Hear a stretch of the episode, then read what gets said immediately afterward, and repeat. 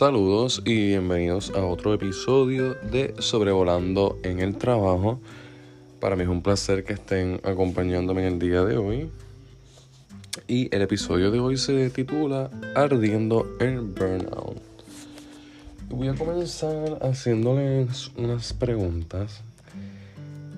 Y la primera sería si se han vuelto cínicos, una persona cínica o crítica en el trabajo si sienten que en algún momento se han arrastrado o sienten que actualmente se arrastran para ir al trabajo y tienen problemas para empezar, si te has vuelto irritable o impaciente con tus compañeros de trabajo, jefes o clientes, te falta energía para tener una productividad constante, te resulta difícil concentrarte, tus logros no te dan satisfacción te sientes desilusionado con tu trabajo. Has cambiado tus hábitos de sueño. Estás preocupado por dolor de cabeza inexplicable, problemas estomacales o intestinales u otras quejas físicas. Si tu respuesta fue sí, te recomiendo que vayas a un especialista de la salud y te evalúen. Porque en este caso, ¿verdad? Podría ser que estés padeciendo de alguna de algún síndrome, en este caso pues sería tal vez el burnout. Y el burnout es algo, es un síndrome que ha cogido mucho auge ahora debido a que por lo menos en Puerto Rico vamos a encontrar que la por lo menos la, lo que es el área de la medicina es uno que se vio bien afectado por el burnout. Por ejemplo, los médicos y los enfermeros están sufriendo de eso, sobre un 90% en Puerto Rico debido a la pandemia, el síndrome de burnout. Así que vamos a ver que esto es una realidad que está palpante. Antes, ¿verdad? Se decía que era más que los policías, médicos, enfermeros, psicólogos, trabajadores sociales, educadores terapias del habla y abogados, cuidadores y rescatistas. Pero honestamente yo entiendo que cualquier persona que no esté bien cuidada y esté explotada laboralmente, pues podría sufrir lo que es el, el síndrome del burnout. Y para darles una definición más concreta, ¿verdad? El síndrome del burnout es un síndrome tridimensional caracterizado por el agotamiento emocional, la despersonalización y la baja realización personal que puede ocurrir entre conocedores que trabajan en contacto directo con clientes, pacientes, alumnos, entre otros. Básicamente es un desgaste emocional y físico de la persona debido al, trabajo. En cada persona se va a manifestar de una forma distinta, pero entre los síntomas generales va a ser un cansancio permanente, un sentimiento de insatisfacción y sentir falta de aprecio en el trabajo. Mm, no se va a tratar de un cansancio habitual, sino de una pérdida de sentido en lo que realiza sienten que lo que están haciendo no, no tiene sentido ni propósito. Por eso la importancia ¿verdad? De, del engagement, que es algo que comenté en mi episodio anterior. Vamos a encontrar síntomas físicos como dolores de cabeza, fatiga crónica y también van a haber rasgos psicológicos como irritabilidad, sentimientos de no ser capaz, negatividad y sentirse amenazado por los demás. Cuando se identifican la mayoría de los síntomas, cabe destacar que es importante buscar ayuda un especialista. Entre las posibles causas del agotamiento laboral o burnout va a ser lo que es la falta de control, ¿verdad? Cuando no se le hace imposible influir en sus decisiones en su trabajo, ya sea en el horario, en sus tareas, su carga de trabajo, pues eso puede ocasionar un agotamiento laboral. Y la falta de recursos que necesitas para hacer su trabajo puede ser otra causa.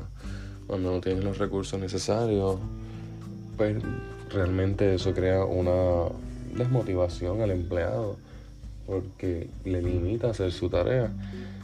Así que eso puede influir mucho en que sufran de este síndrome.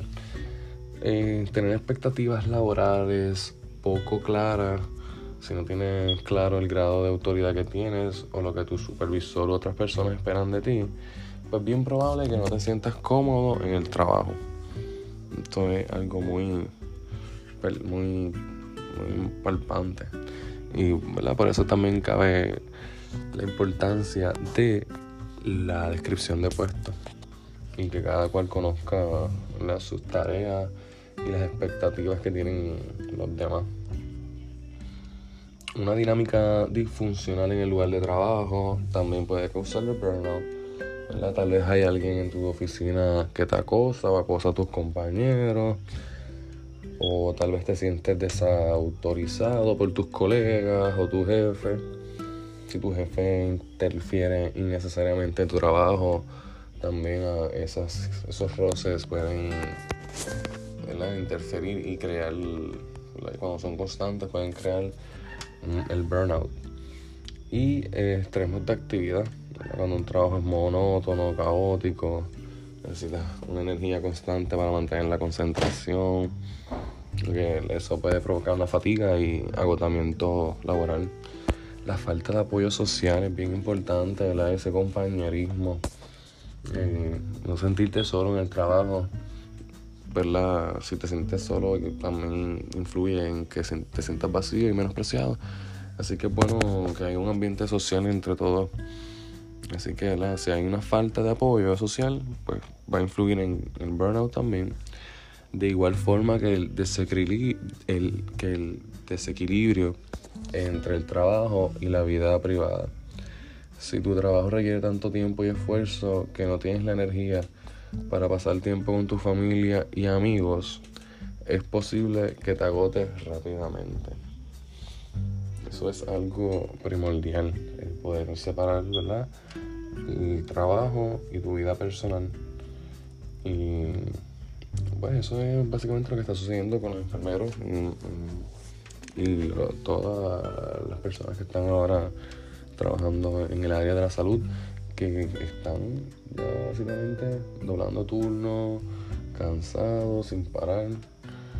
Y pues, van, a haber varias faltas de estos, estos síntomas.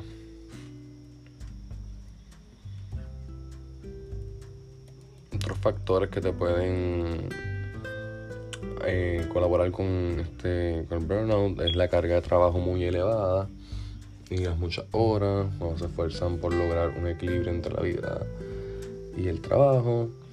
Y cuando trabajas en una profesión de ayuda como la atención médica, es bastante común, como acabo de destacar anteriormente.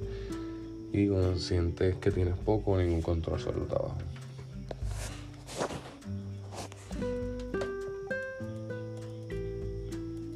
Me parece interesante que en exceso el burnout puede crear un estrés excesivo, fatiga, insomnio, y hasta tipos de diabetes, eso me sorprendió mucho, la presión arterial alta, enfermedades cardíacas, y algunas personas también eh, terminan usando el uso de alcohol y sustancias. Ahora bien, me gusta siempre que les traigo alguna situación, brindarles herramientas para solucionarlo.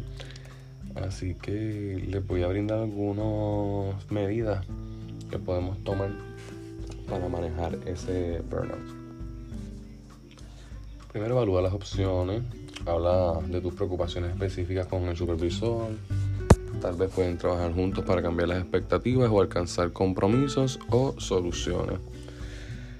Tratar de establecer metas para lo que debe hacer y lo que puede esperar. Eso va a ayudar a, mantener claro que necesitas ayuda y a ver en qué cierto nivel se puede mejorar tu, situación. Evaluar esas opciones, buscar apoyo, ya sea que te comuniques con otros compañeros, amigos, seres queridos. El apoyo y la colaboración pueden ayudarte a, a sobrellevar la situación. Ahí vas a conseguir algún tipo de feedback otras personas que han tal vez pasado por lo mismo que tú o inclusive están tal vez sintiendo esa misma inquietud y pueden conseguir más personas para solucionarlo. Y si, pues, si tienes acceso a un programa de asistencia para empleados, aprovechar los servicios pertinentes, ¿verdad? ya sea recursos humanos, cualquier asociación de consultoría, y prueba hacer una actividad relajante. Eso es algo que se recomienda muchísimo. Programas que pueden ayudarte con el estrés, el yoga, la meditación, el tai chi, eh, salir a comer con, con tus amistades, cualquier actividad que te distraiga, pues sería ideal que comience.